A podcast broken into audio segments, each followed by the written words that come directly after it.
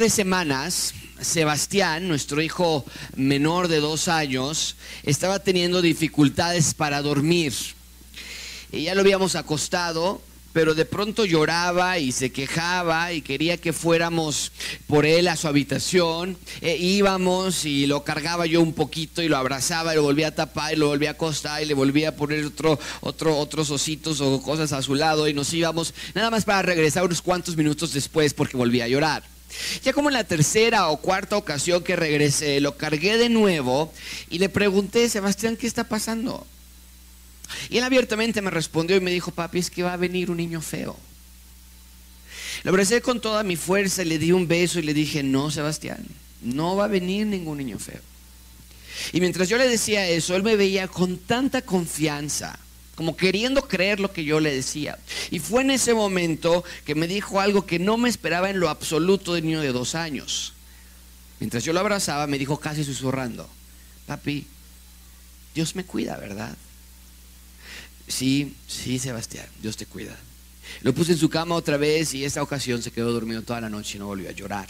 Yo no sé qué tanto entiende de Dios, yo no sé qué tanto entienda de la protección de Dios en su vida, pero definitivamente quiero que pronto aprenda que Dios sí lo cuida todo el tiempo, que su mano sí está sobre él todo el tiempo. En un sentido similar, amigos, hoy vamos a ver a un grupo de personas que van a aprender que Dios los guarda, que Dios los protege, los salva de cualquier mal. Vamos a ver que en repetidas ocasiones se dan cuenta que la mano del rey está sobre ellos. van a, a ver que la mano de Dios los protegió de peligros mil. Y se van a dar cuenta de que el rey quiere habitar con su reino y que por lo tanto no tienen nada que temer. Su rey está a su lado.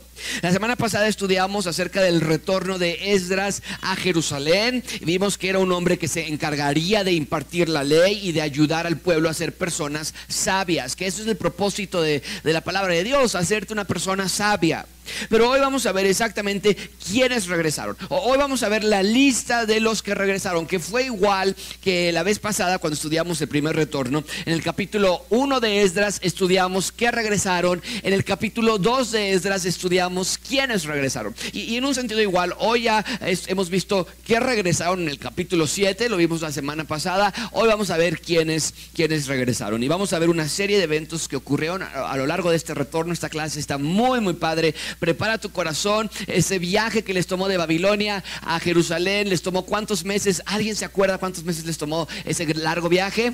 Cuatro meses, muy bien, muy bien, cuatro meses. Y no sé si recuerden esto, pero yo ya les había dicho que hay una fórmula en estas Nemías que se cumple muy, muy constantemente, que es, primero nos da un edicto del rey, ya sea de Ciro en el capítulo 1, o de Artajerjes en el capítulo 7 que estudiamos la semana pasada. Después nos da el grupo de personas que obedecieron tal edicto. Después nos da conflictos que van a tener, obstáculos que van a enfrentarse y concluye con una resolución. Ya vimos el edicto la semana pasada, que los que quisieran regresar podían regresar. Hoy nos toca entonces, de acuerdo a nuestra fórmula, ver quiénes regresaron, la lista de los que regresaron. Y en las siguientes semanas anticipamos ver los obstáculos que van a enfrentar. El punto principal de este sermón es que Dios quiere que veas, del versículo 1 al 36. ¿Por qué? ¿Qué, qué me refiero cuando digo punto principal del sermón? ¿Por qué lo digo cada semana? Porque nosotros vemos que cada pasaje de la Biblia está escrito en unidades. Por eso no predicamos el versículo 8 del 1 al 5, por ejemplo. Si vemos una unidad, en este caso del 1 al 36. Y en esta unidad, si lo tuviéramos que resumir en una sola oración, lo pondríamos así. Del 1 al 36, Dios quiere que tú descanses en la protección que Él te da, pero mucha atención con lo que puse al final. Él cuida, sí, pero nada más a un grupo de personas, no a todos, a los que a Él se someten, a los que a Él se someten. Vamos a ver que nuestro rey es un buen rey. No tenemos nada de qué temer. Y espero que al final de la clase puedas recordar que muchas veces los problemas que tú enfrentas, las angustias que tú te, que tú te, en las que tú te encuentras son provocadas por ti mismo. Muchos de nuestros miedos están allí por falta de confianza en Dios. O bien, porque aunque quieres creerle a Dios de que Él te cuida, tu vida no está siendo sometida a la palabra de Dios y no estás en obediencia al rey y esto va a agregar una capa de complejidades en tu vida y obviamente si no estás sometiéndote a la palabra de Dios, nunca te vas a sentir seguro, nunca te vas a sentir protegido. Ahora, por favor, marca esto en tus Biblias, nada más como manera de contexto. Los eventos de Esdras capítulo 7 al 10 se llevan a cabo a lo largo de un periodo de un año. Y representan un nuevo éxodo. ¿Por qué es importante a, mí darte este dato que es un año del 7 al 10? Porque yo quiero que veas que del, del capítulo 7 al 10 los eventos ocurren uno tras otro muy rápidamente, en cuestión de meses en realidad. Mientras que los que ya estudiamos del 1 al 6, el capítulo 1 al 6, llevaron hasta 16 años, un poquito más de, duración, eh, se detuvieron, deconstruían, se desanimaban y demás. Aquí no, vamos a ver que del 7 al 10 es una cosa tras otra, tras otra, tras otra. Lo que estamos por estudiar ocurrió relativamente en corto tiempo. Y es importante que lo entiendas porque vemos que la historia se repite, porque Dios quiere que tú sepas que Él él está dando un nuevo comenzar para este pueblo. Y lo más importante de todo, cada vez que sale un remanente de Jerusalén hacia la libertad, es una, ah, nos está apuntando hacia cómo Jesús nos iba a rescatar hacia la tierra prometida de su reino. Hoy vamos a estudiar cuatro puntos, el pueblo en la mano de Dios, después veremos la buena mano de nuestro Dios, el poder de la mano de Dios y la protección de la mano de Dios. Quiero que vean que el punto que se repite es la mano de Dios, la protección de la mano de Dios. Y lo, y lo sacamos este título directamente de las escrituras, lo van a ver ustedes en un segundo. En primer, eh, lugar, empiecen eh, junto conmigo, por favor. Número uno, el pueblo en la mano de Dios. El pueblo en la mano de Dios. ¿A qué me refiero con esto? Vean conmigo, versículo 1 dice, estos son los jefes de las casas paternas y la genealogía de aquellos que subieron conmigo de dónde? De, Babilonia hacia Jerusalén, no nos dice el texto, pero subieron de, con él de Babilonia hacia Jerusalén, gracias a que el rey Artajerjes así lo había ordenado durante el tiempo del rey Artajerjes. Pero vean versículo 2, dice, de los hijos de Fines vino quién? Y de los hijos de Itamar vino Daniel, y de los hijos de David llegó a tus. Bien, al igual que en el capítulo 1, cuando Sesbazar regresó con una caravana, aquí también Esdras ahora trae una caravana tras de él. Y al igual que estudiamos en el capítulo 2, que venían líderes con Sesbazar, aquí también vemos que Esdras no viene solo. Nos dice el primer versículo que vienen los jefes o bien los líderes de las casas paternas. Y es muchísima, es de muchísima importancia saber quiénes le acompañan, porque nos dice en el versículo 2 que de la casa paterna de Fines, o bien los que se apellidaban así, vamos a ponerlo así, de los que eh, de esa clase de familia venía un hombre que se llamaba Gersón, y luego de los que se apellidaban de Itamar o de la familia de Itamar venía un hombre que se llamaba Daniel. Ahora marca esto en tus Biblias. Gersón y Daniel son descendientes de Aarón, por lo tanto son sacerdotes. Por eso nos abre el versículo, el versículo 1 del capítulo 8 diciéndonos estos dos nombres, no porque Esdras dijo, ¿con qué empiezo este capítulo? A ver qué les voy a decir a estas personas. Son datos muy importantes. Estos dos hombres son sacerdotes. Y nos dice que Fines e Itamar son las familias de estos dos hombres. Muchísima atención con esto. Este Gersón y Daniel no vienen de cualquier línea genealógica. Vean que estos dos líderes, Gersón y Daniel, son descendientes de Aarón. Aarón fue el hermano de Moisés, que ayudó a cientos de años atrás a su hermano, a Moisés, a liberar al pueblo. Y muchísima atención con esto, Aarón fue el primer sacerdote que jamás existió en la historia de Israel. Aarón era de la tribu de Leví. Todos los que pertenecían dentro de esta tribu se llamaban levitas. Y los descendientes de Leví, o bien los levitas, eran los encargados de servir en el templo. Eran los encargados de estar apartados para estar eh, sirviendo en el templo. Pero de todos los descendientes de Leví, que se llamaban levitas, Dios eligió a uno que se llamaba Aarón para que solamente él fuese el sumo sacerdote y que solamente sus hijos fuesen sacerdotes también. No cualquiera podía ser sacerdote. Entonces, que Esdras esté abriéndonos en el capítulo 8 diciéndonos que viene acompañado por descendientes directos de Aarón, quiere decir que este retorno que él está llevando, porque acuérdense que estamos en el segundo retorno, Sesbazar llevó el primer retorno, lo dimos en Esdras capítulo 1, Esdras va a llevar el segundo retorno, lo estamos viendo ya ahorita, y Nemías va a llevar un tercer retorno. Bueno, Esdras nos está diciendo, hey, este retorno que yo estoy regresando va a ir matizado con un énfasis en el sacerdocio. Lo he dicho anteriormente, ¿cuál era la importancia de los sacerdotes? ¿Qué hacen los sacerdotes? Bueno, los sacerdotes intercedían por el pueblo a través de sacrificios animales, a través de oración, a través de vivir en el templo. Y recuerden lo que yo les dije, los sacerdotes son el punto de intercesión del pueblo con Dios son los que eran los encargados de llevarte a ustedes o al pueblo en este caso, a Dios y decir, Dios, perdona los pecados de ellos, eran el punto de intercesión. Entonces, vemos este énfasis sacerdotal, en que Esdras viene con dos figuras que se conectan con Aarón, el primer sacerdote. Y de nuevo, amigos, vean que esto es un recomenzar. Hice este cuadro, espero que puedan verlo ahí con el tamaño de letra y demás. Pero vean por favor, en esto, estos son los elementos de un éxodo, rescate, libertador, ley, sacerdote, ley y templo. Esto es lo que tiene que haber para que haya un éxodo, un rescate, bien. Y vemos que en el primer éxodo Dios los rescató de Egipto, de la mano de Moisés, con el sacerdote Aarón. Y Dios en Sinaí les dio dos tablas de la ley para que fuesen sabios. Y no nada más eso, vemos que en el, desierto construyeron un tabernáculo para poder encontrarse con su Dios, que Dios pudiera descender con ellos y que a través de Aarón ellos puedan ascender con Dios. Eso era el punto. Primer éxodo, ¿ok? Bien.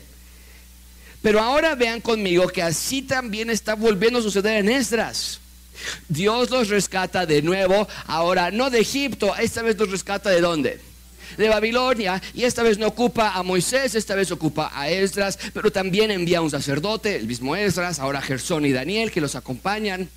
No les da la ley en dos tablas, pero les lleva Esdras la ley de Dios y se las va a enseñar. Y también vemos que y construyeron un templo eh, Zorobabel hizo el templo. Entonces vean cómo es su nuevo comenzar. Pero no se queda allí. Agregué una tercera columna para que veas cómo es que cuando Jesús llegó a la tierra, sí vemos un tercer y último éxodo. Esta vez el Señor Jesucristo no nos rescata ni de Egipto, ni de Babilonia o Persia, nos rescata de la muerte, nos rescata de nuestro pecado. Esta vez nuestro libertador no es un ser humano, es el Señor Jesucristo. La ley no nos la va a dar. Les dije la semana pasada que esta vez Jesús no nada más nos va a dar la ley, Jesús personificó la ley. Jesús es la ley de Dios. Y vimos que está esto aparte aquí. Dijimos también que la ley es Dios, la tierra es no ya la Jerusalén, en donde hoy día está Jerusalén, vamos hacia la nueva Jerusalén.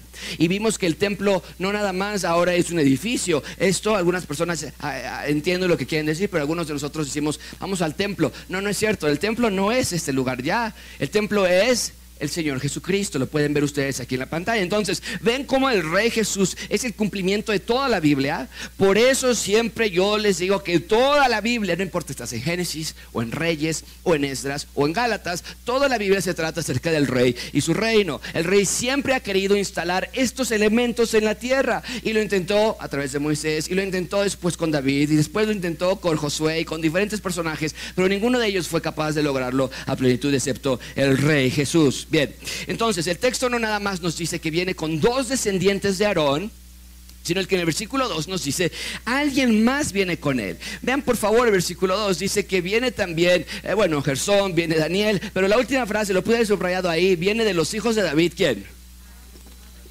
Atus. Nos dice que viene Atus, quien es descendiente de David. ¿Cuál David? Bueno, marcan en sus Biblias, el rey David. El rey David, desde luego. Entonces, lo pongo así. Esdras viene con dos descendientes directos de Aarón y viene con un descendiente directo de David. Esto es gigantesco, amigos. Viene Esdras, el dador de la ley, el sacerdote, y con él vienen representantes de Aarón y del rey David. O sea, esto viene en serio, es un recomenzar. ¿Y qué mejor manera de hacerlo que tener a descendientes directos del primer sacerdote de Israel, que fue Aarón, y del más importante rey de Israel, que fue David? Recuerden que David fue quien recibió las promesas de que de su descendencia vendría un rey a reinar en un trono que iba a ser eterno, iba a ser para siempre. Entonces, eh, eh, desde ahí obviamente vemos, cuando pensamos en David, pensamos desde luego en el Señor Jesucristo, en ese reino eterno. Bien, ahí están los líderes que vienen dos sacerdotes, un descendiente de la línea real de David. Pero no nada más se queda allí. Nos va a dar ahora la lista de las familias que los acompañaron. Y nos va a dar la lista y los números y demás. Y quiero que ustedes vean cuántas familias hay. Ya lo puse ahí, si, alguien tiene sus notas, pueden ver que son 12 familias y hay un nivel de muchísima importancia en ese número. Pero vamos a, vamos a ver cuántos vienen. Dice versículo 3, y lo voy, a lo voy a leer de corrido. Dice, de los hijos de Secanías, de Paró, Zacarías y con él venían 150. De los hijos de Paad, Moab, Elioenai, Seraías, 200 varones, Secanías, Jaciel, 300, Ebed eh, de Adín, Ebed, Jonatán, 50 varones, y nos da la línea, ¿no? Es, él es el hijo de él, hijo del hijo del tal. Eh, Elam, Jesaías, Atalías, 70. Cefatías, Sebadías, Micael, 80. Joab, Obadías, Jehiel 218, Selomit, Josifías 160, Bebai, Zacarías, hijo de Bebai, y con él 28 varones, Asgad, Joanán, Acatán 110, Adonicam, los postreros cuyos nombres son estos, Elifelet, eh, Semaías 60, Bigvai, Utai, Sabud, 70 varones. Si cuentas a cada familia, entonces aquí tenemos representado 12 familias que vienen representando a las 12 tribus de Israel y que no es un, nombre, no es un número cualquiera. El Señor Jesucristo eligió a cuántos discípulos. Y nos dice que en el reino eterno tendremos a 12 eh, tronos donde van a estar juzgando a sus 12 discípulos. Entonces, el número 12 es, de muchísima importancia. Y aquí lo vemos, hay 12 familias que están acompañando, representando. No es que cada familia venga de cierta tribu, pero representando como que viene un nuevo Israel. Entonces, en total nosotros vemos que tenemos aproximadamente, porque claramente dice ahí que no cuentan a las mujeres y los niños, pero puros hombres vienen 1500 personas aproximadamente, sin contar a mujeres y niños. Y todos ellos están en la mano del rey. Están siendo rescatados. No se lo merecían, no lo habían pedido, pero el rey había dado permiso gracias a que Dios tocó el corazón de Artajerjes y ellos habían decidido salir de Persia. Estos 1500 decidieron salir de Persia e irse a Jerusalén a una nueva, a una nueva vida, lejos de la esclavitud y dando la bienvenida a la libertad. Bien, en segundo lugar, vean conmigo la buena mano de nuestro Dios. Número dos, la buena mano de nuestro Dios. Y vean conmigo, esto es extraordinario, es increíble. Vean conmigo versículo 15 lo que vamos a encontrar aquí. Versículo 15 dice, los reuní junto al río que viene a, Java y acampamos allí tres días y habiendo buscando entre el pueblo y entre los sacerdotes, no hallé allí de los hijos de qué? De Leví. Ok, esto es algo simplemente increíble. Pero no nos debería costar trabajo creerlo porque tú y yo somos iguales a ellos. ¿A qué me refiero con esto? Piensa en lo que estamos leyendo. El texto nos acaba de decir que después de que Artajerjes les dice, quien quiera salir, vaya, solamente 1500 personas, sin contar niños y mujeres, lo entiendo, pero el texto nos dice, solamente 1500 personas han decidido regresar. Y lo peor de todo es que cuando ya se junta todo el grupo de personas, ya vienen con su equipaje, ya vienen con sus maletas y dicen, ya llegamos, recibimos la notificación de que iba a haber un nuevo éxodo y queremos ir nosotros, Esdras se pone a buscar a personas de los levitas y no hay ninguno. Los levitas eran los encargados de enseñar la ley de Dios al pueblo. Los levitas eran los encargados de servir en el templo, de ayudar a los sacerdotes.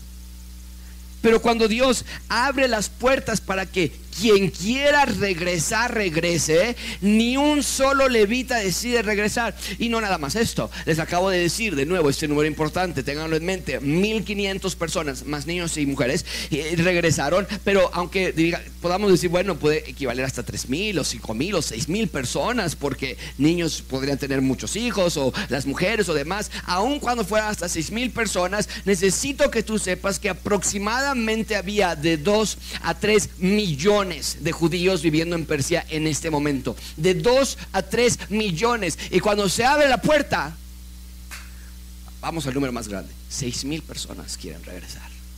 Solo 6 mil. Eh, eh, recuerde por favor, eh, en un momento dado, Israel había sido una nación próspera bajo el reinado de David. Pero a lo largo de los años se habían alejado de Dios y Dios los había entregado a manos de los babilonios, al periodo que le llamamos el tiempo de la cautividad. Y les he dicho en varias ocasiones, ese tiempo duró 70 años. Y el punto es que muchos habían nacido en Babilonia, muchos habían hecho sus vidas en Babilonia, estaban cómodos, arraigados, contentos en la condición que vivían. No, eran libres, no tenían tierra, no tenían rey, no tenían templo, no tenían sacerdote, pero parecía no importarles, estaban ya acostumbrados a vivir así. Y cuando Artajerjes dice, por mí es orden, que todo aquel que crea puede tener vida eterna como lo dice el Antiguo, Nuevo Testamento. O que todo aquel que esté cansado y cargado venga a mí y yo lo haré descansar. En las palabras de Artajerjes es que todo aquel que quiera regresar a Israel, que quiere ir contigo, que vaya a encontrarse con su Dios, a encontrar una relación con Él, a encontrar perdón de pecados. ¿Quién quiere salir? Solamente un pequeño grupo de personas, dijo yo. La mayoría escuchó el anuncio del rey. Pero ¿y para qué? Parece que no les importó. Muchos fueron llamados, pero pocos realmente respondieron. Y de los levitas, ni uno regresó. Esto, amigos, nos habla de una terrible condición en la que se encontraban. Esto, iglesia, nos habla de nuestra necesidad de un Salvador.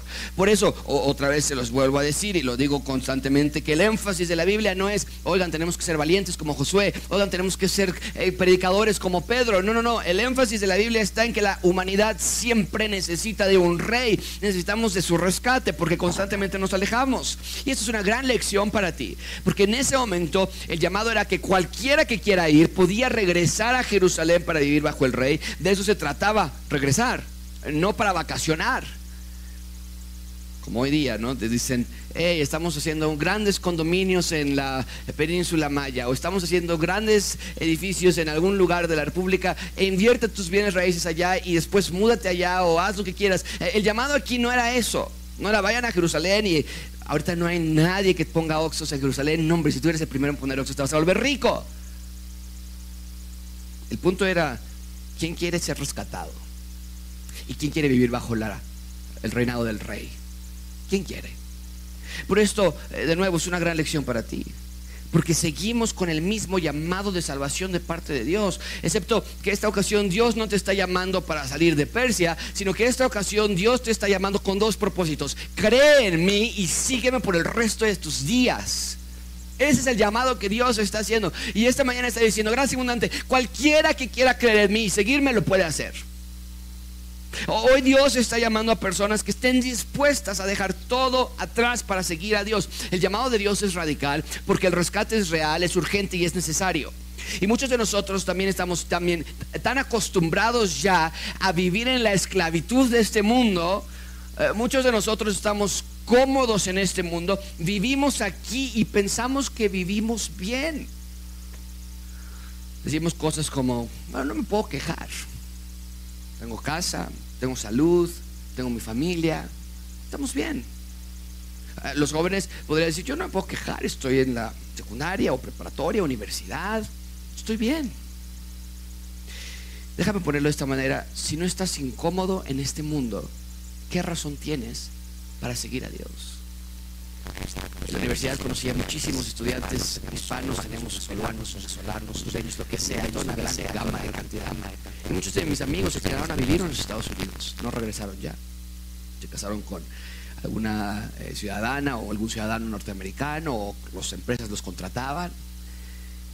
Y cuando hablo con ellos les digo, ¿cuándo van a regresar a la Ciudad de México? ¿Cuándo, ¿cuándo vas a regresar a Lima? ¿O cuándo vas a regresar a Venezuela? ¿Sabes qué nos dicen? Jamás de visita tal vez, ¿no? Pero vivir, estoy cómodo aquí, eh, no hay razón. Y claro que no la va a haber, somos pues, un país muy próspero, muy seguro, muy bonito, muy limpio. Pero el punto espiritual es que a veces tú y yo lo vemos así. ¿Seguir a Dios? Pues, ¿Para qué? ¿Hacer iglesia en casa de mi familia en la semana? Confesar mis pecados, leer la Biblia, meditarla, escuchar predicaciones, estar eh, buscando el bienestar de mi familia y edificar a mi esposa y edificar a mis hijos y santificarme yo durante la semana.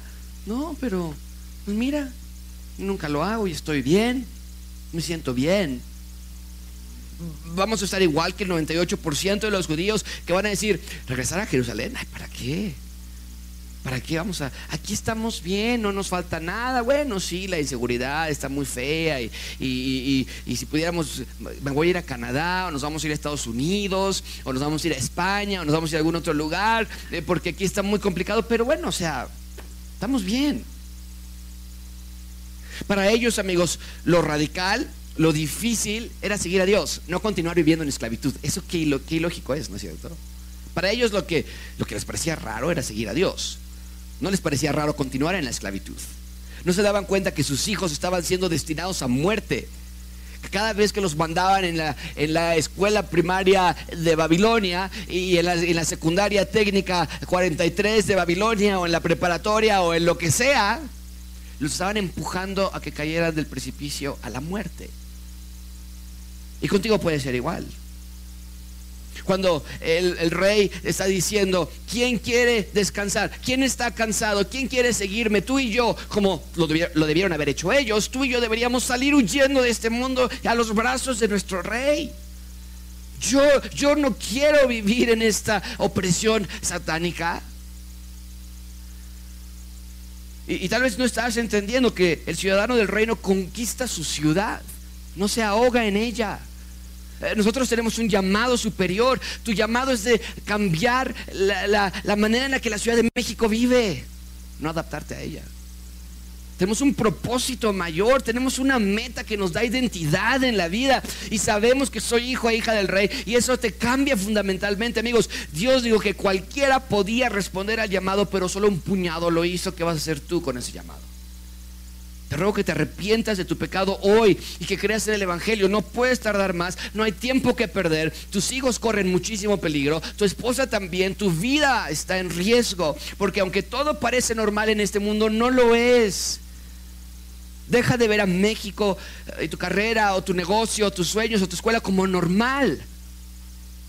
Piensa cuando estás camino a tu trabajo o viendo las noticias, no es normal que mujeres quieran casarse con mujeres. Y podemos pasar y, ver marchas y el, mes del orgullo o el día del aborto la marcha contra esto y, pasamos a nuestro carro y lo vemos y, ay, bueno, pues, hay que ser tolerantes. Cada quien tiene su decisión no, no es normal. No es normal que hombres quieran casarse con hombres. No es normal que las niñas sean usadas como objetos o que los hombres pasen horas frente a dispositivos observando a otros tener relaciones sexuales. No es normal vivir deprimido. No es, no es normal convivir con la muerte que estés pasando junto a Tlalpan y veas a las casas funerarias o que pases junto a los hospitales y vean los, las carrozas que están esperando a los cuerpos y digas, ay, está muy feo esto. La pandemia no es normal, los divorcios no son normales, los asesinatos y adulterios no es normal, no lo normalices, tienes que ver que este mundo es todo excepto normal. Queremos ser parte de otro reino. Queremos otra normalidad y el llamado es hoy, así que no lo ignores ya más. Bien, el punto entonces es, ningún levita viene. Para ellos se les había hecho ya normal estar ahí en sus casas en Babilonia. ¿Para qué vamos a regresar? ¿Qué hace Esdras al respecto? Vean conmigo versículo 16. Entonces, dice Esdras, como no encontré a ningún levita, despaché a Eliezer, Ariel, Semaías, el Natán, Jarib, el Natán, Natán, Zacarías y Mesulam, hombres principales, asimismo a Joira, Joyarib y a El Natán, hombres doctos, y los envié a Ido, jefe en el lugar llamado Casifia. Y puse en busca de ellos las palabras que habían de hablar a Ido. Aparentemente este hombre Ido era un líder en este lugar que se llamaba Casifia y había muchos levitas. Y les dice Esdras a este grupo de personas, vayan con este individuo y le van a decir esto, esto y esto. No nos dice qué exactamente, pero nos dice el texto, les dije qué decir y a sus hermanos los sirvientes del templo con el lugar, en el lugar llamado Casifia para que nos trajesen ministros para la casa de nuestro Dios. Entonces, Esdras dice, no puedo creer que ni uno llegó. Ustedes lleven, váyanse para allá. Les van a decir esto a, a este grupo de personas que tienen que mandarnos levitas, que reflexionen. Y Esdras lo hace en fe, porque no sabía que iba a encontrar. Esdras estaba confiando en que Dios iba a proveer. Dios, si me estás llamando a ir al templo, no puedo ir sin los que van a servir en el templo. Es como algún ingeniero estructural, algún arquitecto y que digas, vas a construir y que no venga ni un solo trabajador para trabajar en la construcción, ni un solo albañil. Eh, no puedes. Y Esdras dice, yo no puedo ser sacerdote si no vienen conmigo los levitas. Pero eh, confió en Dios. ¿Cómo, ¿Cómo, Dios respondió a este problema? Vean conmigo versículo 18. Y nos trajeron según, y de ahí nuestro, el, título del sermón, y nos trajeron según la buena mano de nuestro Dios sobre nosotros. que nos trajeron? Un varón entendido de los hijos de Mali, hijo de Leví un varón entendido, un levita. Luego, coma, hijo de Israel, y a Serabías con sus hijos y sus hermanos 18. Dos varones entendidos junto con sus hijos. Y luego, versículo 19, y a a Sabías y con él a Jesaías, hijo de los de Merari, hijos de, a sus hermanos y a sus hijos, 20. Vienen tres levitas, claro, con sus hijos cada uno. Y no nada más ahí, versículo 20 dice, y de los sirvientes del templo, quienes David puso en el ministerio de los levitas, 220 ministros que, que regresaron, de los cuales fueron designados por sus nombres. Tres líderes levitas, junto con sus familias, que equivalen a 40 levitas, 40 personas. Y aparte 220 sirvientes del templo. Mucha atención con eso. Del momento que Esdras despachó a este grupo de personas para ir a persuadirlos, al momento que ellos decidieron regresar, tomó siete días. Siete días para que estos levitas que estaban ahí en VIPS y llegan este grupo de personas y le, ¿qué hacen desayunando? ¿Qué hacen en el mercado? Tienen que regresar. Les toma siete días para por lo menos tres de ellos decir, si yo y mis hijos vamos a regresar. Y 220 sirvientes decir, sí, nosotros también tenemos que regresar. Reflexionaron, se habían dado cuenta que estaban amando las cosas terrenales más que las cosas de Dios. Pero cuando llegan esos enviados, Dios toca el corazón, los corazones de estas personas y regresan a Jerusalén. Y por favor noten que todo fue gracias, nos dice el texto, a la buena mano de Dios sobre nosotros. Amigos, cuando Dios ejecuta su plan, nada se contrapone a su voluntad. Cuando Dios te dice a ti hacer algo, no puedes decir, mira, creo que Dios quiere que yo reivindique mi familia, Dios quiere que restaure mi corazón, Dios quiere que restaure mi vida, pero está este problema gigantesco que no lo puedo pasar. No es cierto. No es cierto, este problema era muy fuerte, pero vemos aquí que Dios toca el corazón, porque una vez que Dios llama a Esdras, Él va a cumplir su propósito. Y lo único que tenía que hacer Esdras era confiar. Y tú tienes que entender que tu vida también le pertenece a Dios. Seguimos al rey y por lo tanto cuando Él habla, tú escuchas. Y tal vez en tu vida le has estado rechazando, tal vez le has estado ignorando, estás muy cómodo en el sofá de la vida, estás muy somnoliento en el dormido en la cama de los placeres que este mundo ofrece. Pero esta mañana estás escuchando que tu llamado no es a vivir una vida cómoda, tu llamado es a vivir una vida dedicada. Jesús lo dijo así, si alguien quiere venir, y, noten, esto es exactamente lo que Artajerjes había dicho, por eso lo quiero conectar yo con el Nuevo Testamento. Artajerjes dice, si alguien quiere salir, Jesús dice, si alguien quiere venir en pos de mí, ¿qué es lo que tiene que hacer? Pero no ama menos, la palabra aborrecer ahí habla de amar menos, no de odiar. No tienes que odiar a tu papá para seguir a Cristo, obviamente, no es lo que está, porque Pablo que les dice a los hijos, hijos honren a sus padres. Pero la palabra aborrecer ahí quiere decir amar menos. Si no amas menos a tu papá o a tu mamá, y algunos de nosotros diríamos, ah, hasta llegaste ya. No, a mi mamacita querida nadie se le va a quitar su lugar. No, a mi papá, mi papá es el héroe. El día que mi papá ya no esté con nosotros, yo no sé qué hago, yo me muero. Dice el Señor Jesucristo, si tú tienes a alguien más por encima de mí, no puedes ser mi discípulo. Es más, si tú te tienes a ti mismo, a ti misma encima de mí, no puedes ser mi discípulo. Por lo tanto, el que no lleva su cruz y viene en pos de mí, no puede ser mi discípulo. varias ocasiones dice, no puede ser mi discípulo. El llamado es radical, es genuino, es evidente en tu vida. Y es lo mismo que pasó aquí con Esdras. Esdras se acerca con los levitas y le dice, ¿qué están haciendo? El que no ama a Dios sobre todas las cosas no puede seguir a Dios. Y muchos de ellos, por lo menos 220 sirvientes y 40 levitas, dicen, si es cierto. Reflexionaron. Dijeron, estamos amando más las cosas de la tierra que a Dios y regresaron para cumplir su mención en la tierra. Bien, ahí tenemos la buena mano de Dios. En tercer lugar, ven conmigo el poder de la mano de Dios.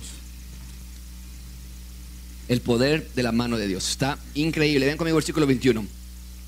Y publiqué ayuno allí, junto al río Ahaba, para afligirnos delante de nuestro Dios, para solicitar de Él, mucha atención con esto, camino derecho para nosotros para nuestros niños y para todos nuestros bienes. ¿Por qué? Dice Esdras, me dio vergüenza. ¿Qué te dio pena, Esdras? Dice, me dio vergüenza tener que ir tocar al rey y decirle, oiga, que tengo una petición más. ¿Me podría enviar unos cuantos escoltas? Pero que diga atrás escolta y el número de escolta para que vean que traemos escolta rey, al rey, gente de caballo que nos defendiesen del enemigo. Me dio vergüenza pedirle eso al rey. ¿Por, qué te dio vergüenza? Ah, porque nosotros habíamos ya abierto nuestra boca y decirle que nuestro Dios, la mano de nuestro Dios es para bien sobre todos los que le buscan. Eso es lo que le dijeron al rey. Pero su poder y su furor está en contra, está en contra de los que le abandonan. Wow. Una vez que llegan los levitas a la caravana y llegan avergonzados, perdón, llegamos tarde, es que nos estábamos confundiendo en esta situación y los invitan y siéntense para aquí, no pasa nada, qué bueno que he reflexionado. Dice Esdras que lo primero que hace es publica un ayuno. Y la razón del ayuno era para pedir a Dios que les diera un buen camino, que los protegiese, en otras palabras, a, ellos, a los niños, que, hermoso pensar en eso, y ahorita vamos a aplicarlo en nuestras familias, y a nuestros bienes, porque llevan muchísimos recursos. Amigo, vas a hacer muy bien en de aquí en adelante hacer una práctica común el, ayuno en tu vida. Porque estás en un viaje, eh, no en un viaje de Persia a Jerusalén, pero estás en el viaje de la vida. Este es un transitar. Somos peregrinos y extranjeros, nos dice Pedro. Y si ya eres rescatado del rey, entonces ahora tu labor es también ayunar para pedir la protección de Dios a tu vida, a tus hijos, a tus bienes. El ayuno, ¿qué es el ayuno? El ayuno es decir, por un tiempo determinado, dejar de alimentar tu carne para alimentar tu espíritu. Puede ser un desayuno, puede ser la comida, puede ser la cena, puede ser los tres, un día entero. No es, muchas personas ven el ayuno como un tiempo de hacer huelga de hambre. No, ah, no tengo trabajo, a ver, ahorita a ver quién se cansa. Primero Dios, voy a ayunar 40 días hasta que me des trabajo. Eso no es un ayuno. El ayuno es decir, veo las circunstancias de mi vida tan contrarias que necesita acudir a Dios. Cuando platico del ayuno generalmente doy esta ilustración.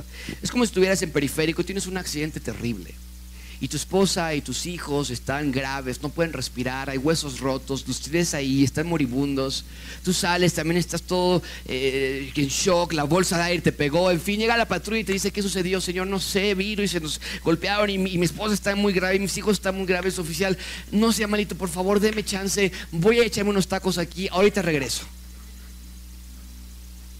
El policía te diría, señor, estás loco nos han dicho constantemente, cuando hay un shock de esa calidad, eh, nos ha tocado visitar a alguien en un hospital y de buena fe tú quieres ayudar a la persona, alguien está muy grave, algo, y le llevas una comida y generalmente lo que nos, casi siempre nos dicen esto, no, no, no, no tengo hambre.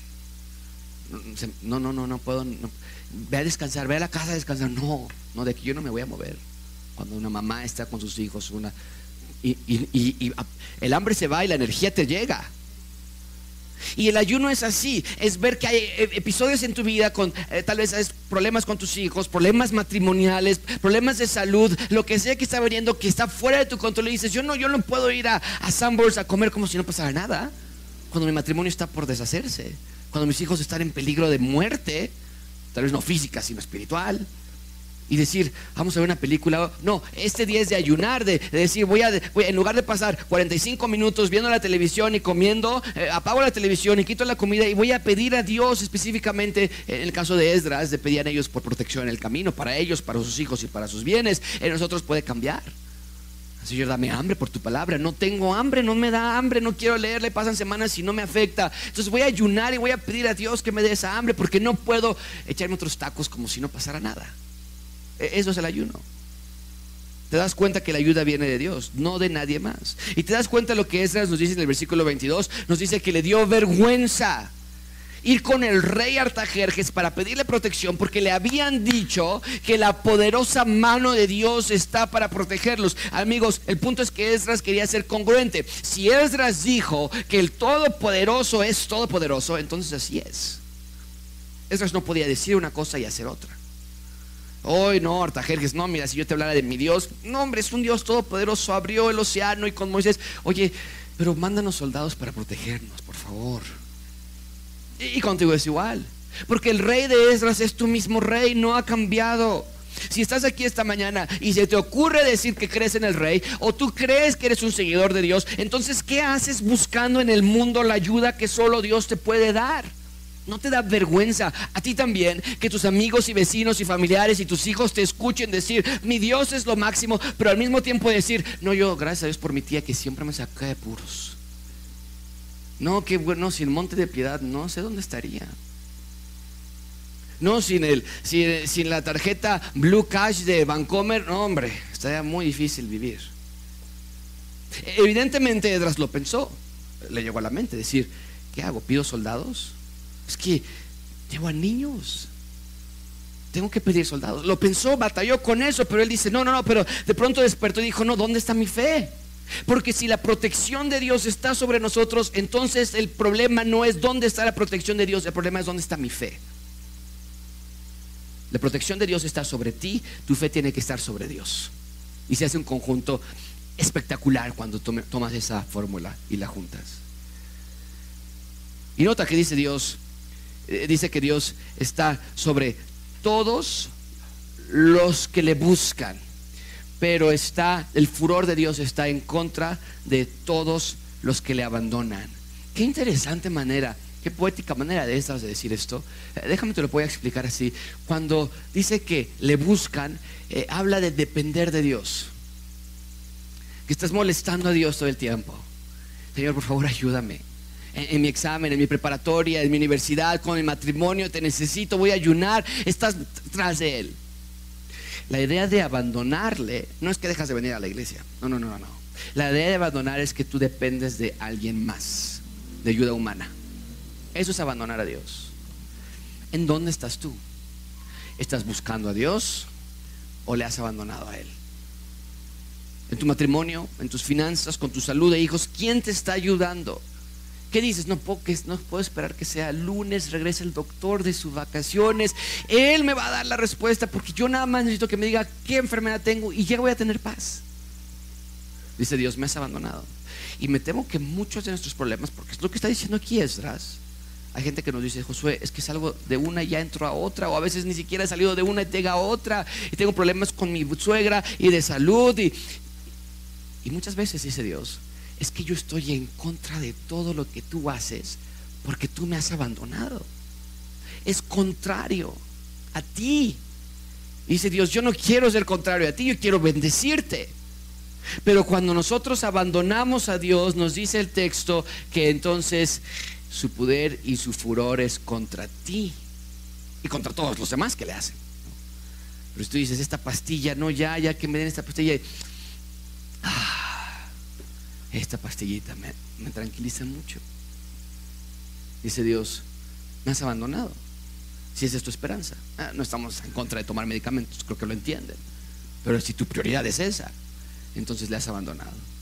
No nada más ayuna, sino que hace algo más simultáneamente. Vean conmigo, versículo 23. Dice, ayunamos, sí, pero también oramos y hablamos con nuestro Dios y pedimos a nuestro Dios sobre esto y Él nos fue propicio. Amigos, déjame ponerlo así. Una vida de oración es la clave de la dependencia de Dios. Mucha gente me dice, es que no sé cómo depender de Dios. ¿Qué quiere decir eso? ¿Cómo que le dejo las cosas a Dios? Ora, habla con Él. No hay manera en la que tú puedas depender de Dios si no estás en comunicación íntima con el Rey del universo. En momentos de obscuridad y dificultad no puedes hacer otra cosa, no tienes alternativa, si eres hijo o hija del rey, que acudir a tu rey, depender de él en cualquier otra cosa nos debería dar vergüenza. Voy a orar por mi examen, claro, voy a estudiar, Voy a orar por mi salud, claro, voy a ir al médico. Desde luego, hacemos esas cosas. Voy a orar por mis hijos, los mando a la escuela. Pero el prioridad es, Señor, ayúdame tú. Esto de la escuela y los médicos es secundario. Tú eres la fuerza primaria, la fuente de ayuda. Es lo que dice el autor de Hebreos. Acerquémonos pues confiadamente a quién? Al trono de la gracia. A veces nosotros decimos acérquese confiadamente a la tía que nos va a prestar, o al doctor que nos va a sacar, o al homeópata que... no. si quieres acercarte al lugar donde vas a hallar misericordia y un oportuno socorro, tienes que ser el trono de la gracia. No hay otro lugar donde pueda haberlo. Gracias abundante. Ustedes saben, yo estoy para servirles. No hay ninguna, no hay mayor alegría que recibir un mensaje de ustedes cuando alguien necesita ayuda. Ustedes saben que nuestro equipo está para servirles, pero si tu primer pensamiento en momentos de dificultades, no, ya tengo que ir a hablar con Josué. Ya, ya, ya, tengo que hacer espacio. No, tengo que decirle esto a mi doctor. No, no, ya ahorita no importa la hora que sea, tengo que mandarle un WhatsApp. No tengo que ir a ayudar al psicólogo. Me parece que no te estás dando cuenta del acto tan vergonzoso en el que estás envuelto. Esdras sabía que la mano poderosa de su Dios estaba de su lado. Lo único que tenía que hacer era confiar, pedir. Confiar, pedir. Este binomio da solución a la mayoría de los problemas de tu vida. Confías en Dios y le sigues pidiendo. Bien, del versículo 24 al 30 Esdras nos da un recuento de todos los recursos con los que iban viajando. Lo vamos a leer de corrido. Quiero que tengas idea de todo lo que iban transportando. Y por la razón la que él llegó a pensar, necesitamos caballos y ejército. Vean conmigo el versículo 24. Aparté luego a doce de los principales de los sacerdotes, a Serabías, a, a Sabías y con ellos diez de sus hermanos. Les pesé la plata, el oro y los utensilios, ofrenda que para la casa de nuestro Dios habían ofrecido el rey y sus consejeros y sus, y sus príncipes y todo Israel allí presente. ¿Por qué pesaron eso? Dicen, vamos a agarrar un viaje de cuatro meses, llevamos mucha plata y mucho oro, vamos a pesarlo porque lo que pesa ahorita, así tiene que estar cuando lleguemos. Porque la tentación estaba de meter la mano y sacar un poquito y nadie se iba a dar cuenta. Cada gramo contaba. Esto habla de responsabilidad para nosotros como iglesia. Cada peso que ustedes dan, la transparencia y la integridad que necesitamos nosotros como cuerpo pastoral. Tenemos una agencia norteamericana que revisa todos nuestros estados. Los 15 pesos que damos de propina al de la basura están todos contabilizados porque queremos que tengamos integridad. Dice el texto, pesé entonces en manos de ellos 650 talentos de plata, utensilios de plata por 100 talentos y 100 talentos de oro, y además 20 tazones de oro, mil dragmas, dos vasos de bronce bruñido, muy bueno, preciados como el oro. Y les dije, ustedes están apartados, consagrados. Su labor es especial. No fallen. Ustedes están, estos utensilios santos y la plata y el oro y ofrenda voluntaria, ustedes se la están llevando. Vigílenlos, guárdenlos hasta que entreguen las cuentas. Los van a pesar delante de los príncipes cuando lleguemos a Jerusalén en cuatro meses. Lo vamos a pensar y enfrente de los jefes de las casas paternas de Israel en Jerusalén, en los aposentos de la casa, todos van a estar allí y los vamos a pesar. No hagan un ridículo. Es lo que te está diciendo Esdras. Porque está pesado. Vamos a llegar allá y ustedes van a hacer el ridículo en saber que uno de ustedes se robó algo de nuestro. wow, esto es wow. Versículo 30, versículo 30. Los sacerdotes y los levitas recibieron el peso de la plata y del oro y de los utensilios para traerlo a Jerusalén a la casa de nuestro Dios. Bien, llevan muchísimos recursos que han sido dados de la mano del rey, ofrendas voluntarias, pesan todo para saber que todo iba y tenía que llegar, cada gramo que salió tenía que llegar. Finalmente, por eso cerramos, vean conmigo la protección de la mano de Dios.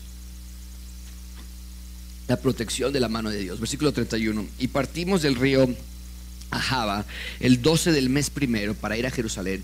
Y, y de nuevo, vean este énfasis, la mano de nuestro Dios. No fue la suerte.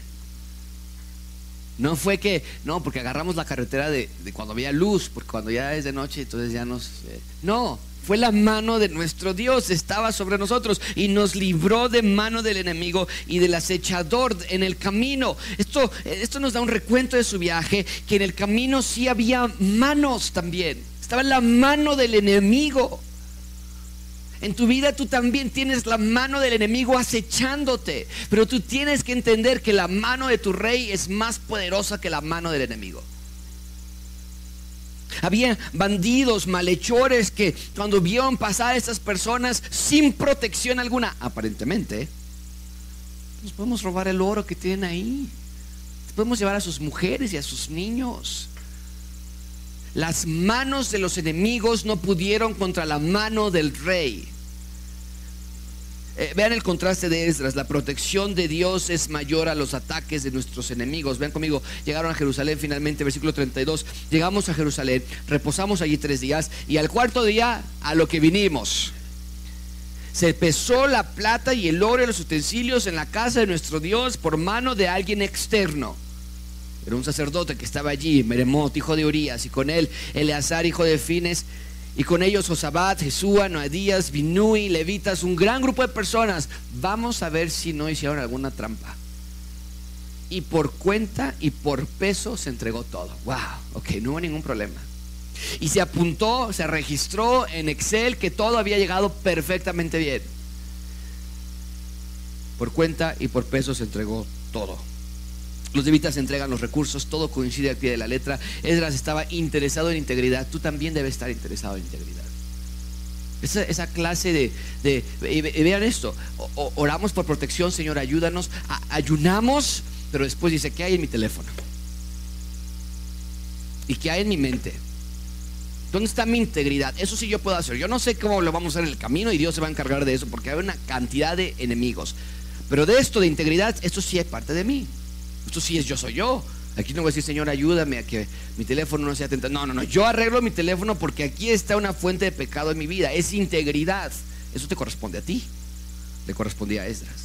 Y finalmente, ¿qué es lo que hace en el versículo 35? Los hijos de la cautividad. Y qué interesante, subraya esa frase, va a cambiar.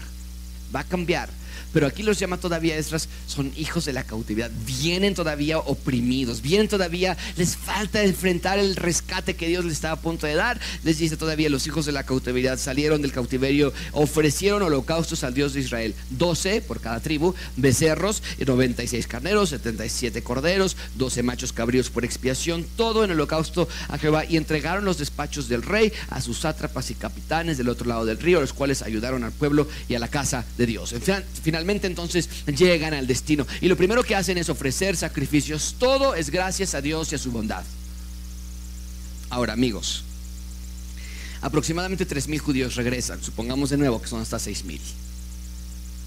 Pero aproximadamente 3.000 judíos regresan. La vez pasada, ¿alguien se acuerda cuántos miles de judíos regresaron en el primer retorno?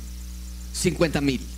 Entonces nosotros calculamos que esos 50 mil más tuvieron hijos y demás, más los 3 mil que regresaron, había entre 53 mil y 60, tal vez a 70 mil judíos viviendo en Jerusalén ahorita. Esto quiere decir que más de 2 millones y medio de judíos decidieron quedarse en Babilonia. ¿Por qué es importante ese dato? Eh, bueno, vas a abrir un negocio, un restaurante, y esperas que llegue un buen grupo de personas y al final del día te dicen cuántos comensales llegaron a tu restaurante en la gran inauguración y les dices dos. Mi hija y mi esposa. ¿No? ¿Qué te dirían? Fue un gran fracaso. Y cuando nosotros vemos que hay dos millones y medio de judíos viviendo en Babilonia que no quisieron ser rescatados, podríamos pensar, ese rescate como que no está rescatando a muchos, es un fracaso. Pero quiero recordarte una cosa, amigos. El reino de Dios no se trata de los números, el reino de Dios se trata del rey. Y si el reino de Dios es grande, no es porque los ciudadanos sean grandes, sino porque nuestro rey es grande. El reino de Dios iba a vencer porque porque en nuestra debilidad su poder se perfecciona en nosotros. Dios no quiere grandes personas, Dios no quiere grandes números. Claro que a mí me encantaría tener una iglesia de tres mil personas y yo tengo toda la fe que un día será así. Pero mi esperanza no está en cambiar a México cuando tengamos un cierto número de personas. Mi esperanza es que cada uno de ustedes transforme ya nuestra ciudad con los pocos que somos. Ellos nada más tienen que confiar. Y así lo hizo Esdras, confió en Dios. Y vaya que necesitaba confiar en Dios. Porque estoy seguro que no se esperaba lo que va a suceder en el capítulo 9. Y te puedes adelantar y leerlo, te aconsejo que lo hagas. El capítulo 9, si no terminas triste, contrito, no sé qué te pueda contritar. No sé qué te pueda entristecer. Cuando leas los primeros versículos del capítulo 9, son, es horrible lo que va a pasar con Esdras y lo que va a pasar con Israel. Pero Esdras en este momento confiaba en Dios y preparándose para lo que no sabía aún que vendría. Amigos, no puedo pensar en una mejor manera de cerrar este sermón creyendo todos juntos el Salmo 121. Pero con muchísimo cuidado, déjame darte una advertencia. El furor y el poder de Dios está en contra de todos los que le abandonan. Esto es, los que dicen, sí, mi socorro viene de Dios, que hizo los cielos y la tierra, pero cuando salgamos de aquí vamos a buscar la ayuda en fuentes externas. Cuidado con lo que dices, porque si tú realmente te llamas un ciudadano y ciudadana del reino, entonces que esta salmo, más que leerlo en voz alta, que sea una oración. Que, tal vez tú digas, yo no he pensado que mi ayuda viene de Dios, pero yo sí quiero que mi ayuda venga de Dios. De aquí en adelante yo quiero buscar la mano del Rey en mi vida. Todos juntos con eso, habiendo dicho eso en mente, en modo de oración, en modo de petición a Dios, digamos todos juntos, alzaré mis ojos a los montes, ¿de dónde vendrá mi socorro? Mi socorro viene de Jehová que hizo los cielos y la tierra. No dará tu pie al resbaladero, ni se dormirá el que te guarda. he aquí, no se adormecerá ni dormirá el que guarda a Israel. Jehová es tu guardador. Jehová es tu sombra a tu mano derecha. El sol no te fatigará de día, ni la luna. Jehová te guardará de todo mal. Él guardará tu alma. Jehová guardará tu salida y tu entrada desde ahora y para siempre. Amén.